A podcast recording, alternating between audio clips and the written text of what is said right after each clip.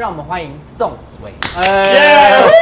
哦耶！听说你最近压力很大，是不是非？常大，你刚刚看我的脸色你就知道，你看我是蜡黄，我那个气色超好。在我们录影的今天呢，刚好伟恩达成了他原本想要设定呃募资的数字了，对不对？对对已经达到门槛了，先恭喜你。谢谢谢谢。所以现在压力来了，我觉得从一开始就很有压力，可是我觉得那个压力不是来自于募资会不会过这件事情，嗯。因为我我我其实从很多讯息或是现实动态里面得知，很多粉丝为了要帮我冲到那个募资的门槛，对。所以拼命的不管是帮忙宣传，或是拼命的重复参参与募资，然后我其实有跟一些有传讯息来的粉丝朋友们说，就是对于门槛这件事情，我没有看那么重。我觉得那个本意是想要记录下现在的自己，只是差别在于用什么形式。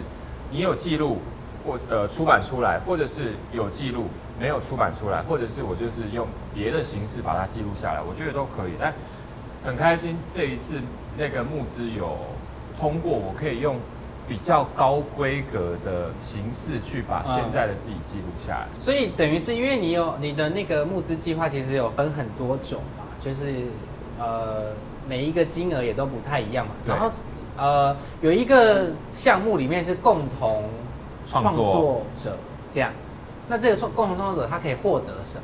目前已经公告的是，只有说会有挑选的机会，嗯一起挑挑照片的机会，可能是挑写真集里面的照片，或是有可能是挑比如说年历里面的照片。当初会有这一个选项，这个念头出来的时候，其实是因为我一开始有跟公司提到说，我想要做一本双向的写真集。嗯，我觉得我不想要只是我们出版，我们卖，人家买，这样就是很制式。很市场机制的那种那个那种商业的交流，包括这个可能跟我个性有一点相像的地方，是因为我会尽量记粉丝的名字，我甚至会点进去粉丝的私人的 Facebook 来看，然后去了解到说她的老公是谁。她在哪里工作？这样，然后下次见到她，我就会跟她聊一下，然后她可能有的人自己就会吓到。我会希望就是我们的关系不只是追随者跟被追随者，嗯，然后跟公司聊到的时候，刚好公司又提出一个共同创作的概念出来，我就觉得好像可以，我 OK 这样子。虽然说他还没有开始动工，可是你应该对他有一些憧憬？有啊，就是睡睡前想到就都会笑啊。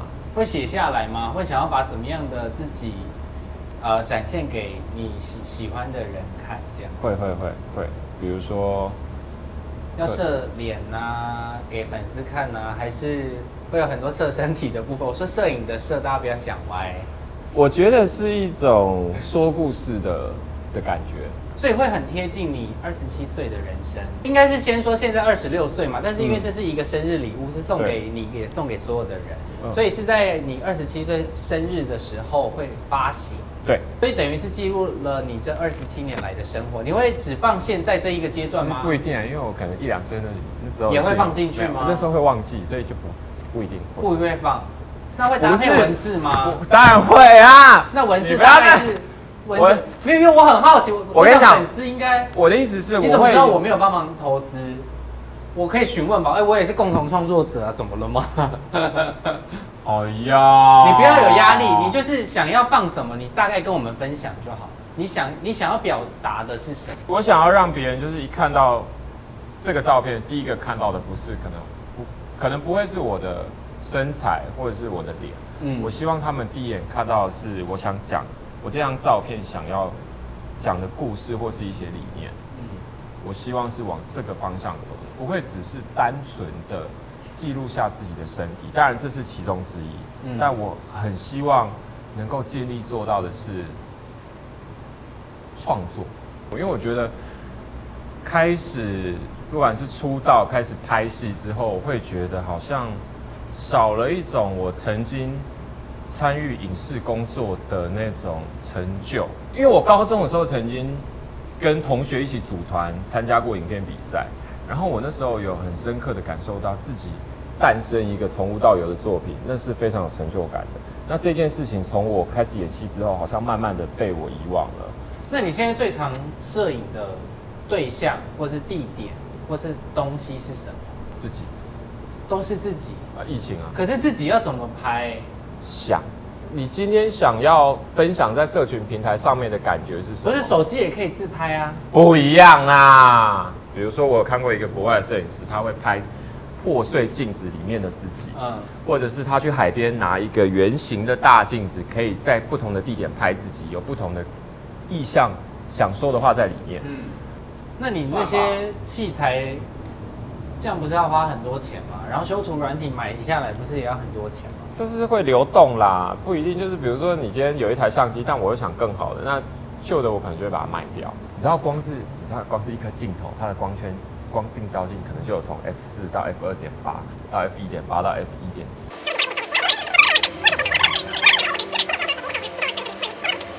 如果狗仔队要拍到宋伟恩的私人生活，他们应该要买什么镜头才拍得到你私人的生活？一百四百吧，差不多吧。很大的那种。不会，它很大哎！你这天文望远镜啊！我发现，因为呃，我刚开始认识你的时候，我觉得你不是一个爱笑的孩子，但是我觉得那个时候我们还不熟。不是，是很可贵的是，加入演艺圈这段时间，你有越来越爱笑。我觉得除了笑之外，有一个最大的差别是，我以前是绝对不敢这样看着别人，不管再好的眼睛对着眼睛，对有，再好的原因朋友我吗都不敢。有一个恐惧是来自于，我其实更怕的是人家看我，所以我干脆不要去看别人，我就不会知道你有没有在看。然后一直到学了表演之后，一开始是呃逼自己从日常生活中练习，从好朋友开始练习，嗯然后会跟他们讲说我想练习看看这样，然后到到现在就慢慢习惯了。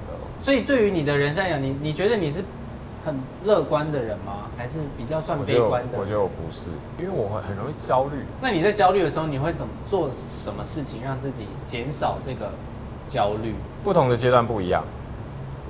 我曾经是靠运动来帮我，嗯但后来慢慢发现，维持体态是一个某个层面的压力之后，我就发现它没有办法帮我舒压了。对，到近期这两三年来，我发现拍照是一个舒压的方式，而且那个舒压感觉是，你拍我，我甚至发现我在修图的时候，我都很舒压，因为我可以全然的忘掉我现有的压力去做这件事情。嗯那我发现我在修图的时候，我是可以完全与世隔绝的。那在那个当下，我可以短暂的忘记可能不同的事情压在我身上的那种重量。因为你前阵子一一一个档期里面有三个作品啊，因为像最近熟熟女要上了嘛，对不对？然后舞台剧又有沙姆雷特，然后又有互动式的舞台那个主厨之家，但相对伴随而来的压力，但会有一种心有余力不足的感觉，那时候啦。然后，那你怎？么去把这些压力排解掉？因为那时候也没有太多时间可以拍照，所以其实有一点难舒压，就很常把自己关在饭店里面，然后就一直拼命的叫外送。所以你在疫情在家里的一整天的行程，你可以大概跟我们分享一下吗？我会躺着，然后双手握在这里，面下抬脚。，OK，我刚刚来这边工作前，我才我早上先开心拜拜完，然后刚刚我先回家做完好几个 set 之后，我才来录影。运动，所以现在意思是可以露一下腹肌现在不要啦，啊，现在不行是不是现在不要？OK，要要的话要去支持我的写真集。哦，所以哦，所以意思是说写真集会有腹肌这一趴。当然有啊，不然拍写真集干嘛？那好好，你要绕回写真集，那没有，我还没讲完，再让我讲。哎、我跟你讲，很难吗坐下，你先坐下。我还没讲完，我在抬脚的时候，我跟你讲很好笑，因为我就是居家训练。你头脑很清楚哎、还没讲，因为这个很好笑。IKEA 的那个袋子，你知道吗？啊，好好笑，好好笑，OK OK 了，好，我觉得可以了。你知道我讲完啦。好，哎、我觉得它很难被控烦制死了控制流程。然后我在 IKEA 袋子里面装好几罐那个燕麦奶，因为我还蛮喜欢喝燕麦奶拿铁，所以我买了很多罐放在家。然后呢，里面放比如说一罐燕麦奶大概就是一公斤，我就会量它的公斤，然后我用我的双脚套在那个 IKEA 袋子里然后面。举起来，对对自制的哑铃就对对对，写真书的尺度到哪里？因为我刚刚在看脚本上面说会露毛，不好意思，我会把毛刮干净，好不好？我不会让你们看到毛。有啊，因为夸胡有时候会露鼻毛，哎不是吗？那我我你为什么有思想到一些别的地方？但我刚刚忽然有听到外面有人说，就希望是全裸写真欸诶。不无可能啦，但我会希望往艺术的方向走。我觉得这是一种有一个意义是，这是属于我纪念二十七岁的，把它称之为礼物也好，或是把它称之为一个创作或是记录都好。我的手本写真二七二七里是具有某一种意义性在的，然后也非常感谢每一位参与募资的朋友们。请大家期待我们制造创作出来的小孩跟大家见面，所以我觉得这是一个喂，玉堂姐啊，那个韦恩的口条，我觉得大概还要再上三十堂课。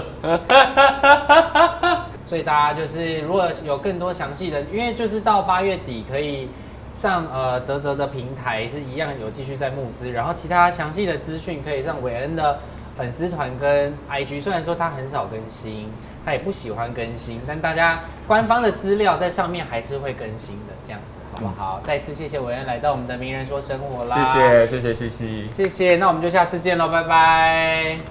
走开，走开，好可怕。